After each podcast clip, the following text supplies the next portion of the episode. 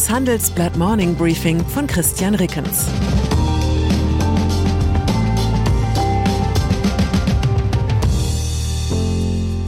Guten Morgen allerseits. Heute ist Dienstag, der 14. Februar 2023, und das sind unsere Themen. Absturz, die Berliner SPD nach dem Wahldebakel. Abschied, Susanne Klatten verlässt Aufsichtsrat von SGL Carbon. Abschuss. Weißes Haus dementiert UFO-Invasion. Nach einer kurzen Unterbrechung geht es gleich weiter. Bleiben Sie dran. Die Welt steht vor gewaltigen Herausforderungen. Zum einen die Energiewende voranzutreiben und gleichzeitig den Klimawandel einzudämmen. Und auch der Energieträger Wasserstoff gewinnt weltweit immer mehr an Bedeutung. Doch wie geht es weiter? Erfahren Sie mehr auf dem Handelsblatt Wasserstoffgipfel 2024 am 12. und 13. Juni in Essen. Infos unter handelsblatt-wasserstoffgipfel.de.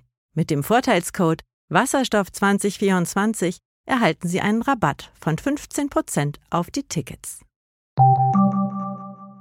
Chaos bei der Berliner SPD. Für Franziska Giffey haben jene schicksalhaften Tage begonnen, die viele Spitzenpolitikerinnen und Politiker nach schweren Wahlniederlagen durchlaufen. Auf der Benutzeroberfläche der offiziellen Verlautbarungen scheint alles klar. Die SPD ist in Berlin zweitstärkste Kraft geworden, die bisherige rot-grün-rote Koalition hat weiterhin eine absolute Mehrheit. Also spricht formal nichts dagegen, mit Giffey als regierender Bürgermeisterin weiterzumachen.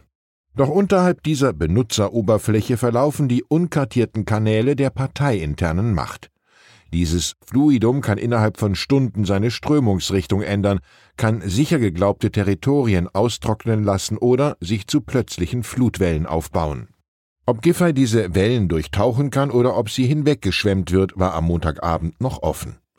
Der stellvertretende Landesvorsitzende der Berliner SPD, Kia Niromand, fordert im Spiegel, die Wechselstimmung nicht zu ignorieren.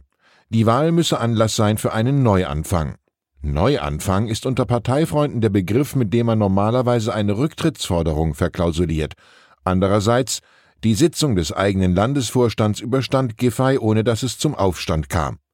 Vielleicht hatte es geholfen, dass sie im Laufe des Tages mehrmals das Wort Demut benutzte.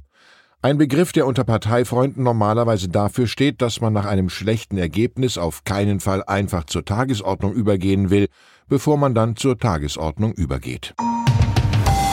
Klatten verlässt SGL Aufsichtsrat. Einen ganz anderen Abschied von der Benutzeroberfläche der Macht verkündet SGL Carbon. BMW Großaktionärin Susanne Klatten tritt im Mai als Aufsichtsratschefin des Kohlefaserspezialisten ab. Die 60-Jährige wolle ihr Mandat im Aufsichtsrat nach der Hauptversammlung am 9. Mai aus persönlichen Gründen vorzeitig abgeben. Klatten, die als reichste Frau Deutschlands gilt, war eigentlich noch bis 2025 gewählt. Ihr Engagement als Hauptanteilseignerin der SGL Carbon bleibe von ihrer persönlichen Entscheidung, aus dem Aufsichtsrat auszuscheiden, unberührt, betonte das Unternehmen. Klatten und mit ihr BMW hatten einst große Hoffnungen in die Werkstoffe von SGL Carbon für den ultraleichten Bau von Elektroautos gesetzt. Diese Hoffnungen haben sich aber nie so recht erfüllt. Elektroautos stoßen auf Skepsis. Laut einer repräsentativen Umfrage hat ein Großteil der Deutschen große Vorbehalte gegenüber Batterieautos. Wie eine Allensbach-Erhebung im Auftrag der Deutschen Akademie der Technikwissenschaften ergab, ist zwar eine Mehrheit der Bundesbürger überzeugt, dass sich der Elektroantrieb in den kommenden zehn Jahren durchsetzt, aber nur 22 Prozent halten dies für wünschenswert. Der Kreis, für den der Kauf eines E-Autos grundsätzlich in Betracht kommt, liegt bei 23 Prozent. Hauptvorbehalte seien der Kaufpreis, zu wenig Ladestationen, teurer Strom sowie Zweifel an der Umweltbilanz. Für 27 Prozent der Befragten ist das Auto nach eigener Einschätzung unverzichtbar. Das Rennen um die KI-Vorherrschaft. Microsoft hat 10 Milliarden Dollar in OpenAI investiert, das Unternehmen, das ChatGPT erfand. Der Google-Mutterkonzern Alphabet hat Anfang Februar eine ähnliche Technologie vorgestellt, die künstliche intelligente Anwendung BART. Als BART bei einer Präsentation patzte und eine falsche Aussage traf, verlor Alphabet innerhalb von zwei Tagen rund 170 Milliarden Dollar an Börsenwert. Das zeigt eindrucksvoll, wie stark künstliche Intelligenz von Investoren als entscheidendes Zukunftsthema gesehen wird. Aber wer wird das Segment anführen, Google oder Microsoft? Die meisten Analysten prognostizieren für beide Aktien Kurssteigerungen. Wer sich heute für eines der beiden Unternehmen entscheidet, investiert allerdings nicht in erster Linie in KI, sondern in zwei völlig unterschiedliche Geschäftsmodelle. Bei Alphabet steuert Werbung knapp 80 Prozent der Einnahmen bei, das Cloud-Geschäft knapp 10 Prozent. Bei Microsoft steht die Cloud hingegen für fast 40 Prozent, den Rest teilen sich in etwa das kommerzielle und das private Softwaregeschäft. Eine Analyse zeigt, in den vergangenen Monaten ließ sich mit Microsoft-Aktien mehr verdienen. Auf lange Sicht jedoch hat Alphabet seine Aktionäre ungleich reicher gemacht. USA dementieren UFO-Invasion. Es handelt sich wahrscheinlich um das schönste Dementi, das vom Weißen Haus je herausgegeben wurde.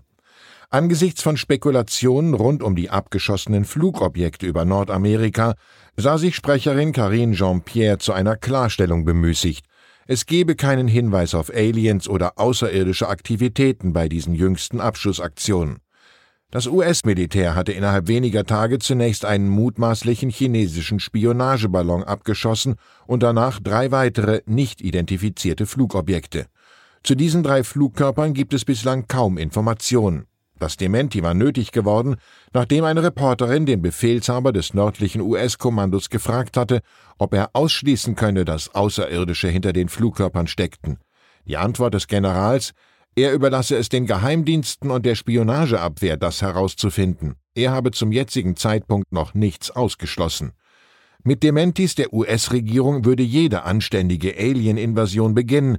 Das haben wir aus unzähligen Hollywood-Filmen gelernt. Und nur ein hochdekorierter General, gespielt von George Clooney, und eine findige Reporterin, gespielt von Sandra Bullock, würden die Vertuschung nicht hinnehmen. Auf eigene Faust begeben sie sich in die unwegsame Region, in der einer der Flugkörper niedergegangen sein soll. Dort machen sie eine unerwartete Entdeckung. Ich wünsche Ihnen einen Tag, an dem Sie Ihrer Fantasie freien Lauf lassen. Herzliche Grüße, Ihr Christian Rickens. PS Viele Konzerne bauen infolge der gestiegenen Heimarbeit Büroflächen ab und nutzen das als Sparprogramm. Das zeigt eine Handelsblatt-Umfrage unter den 40 DAX-Konzernen und 10 großen Familienunternehmen.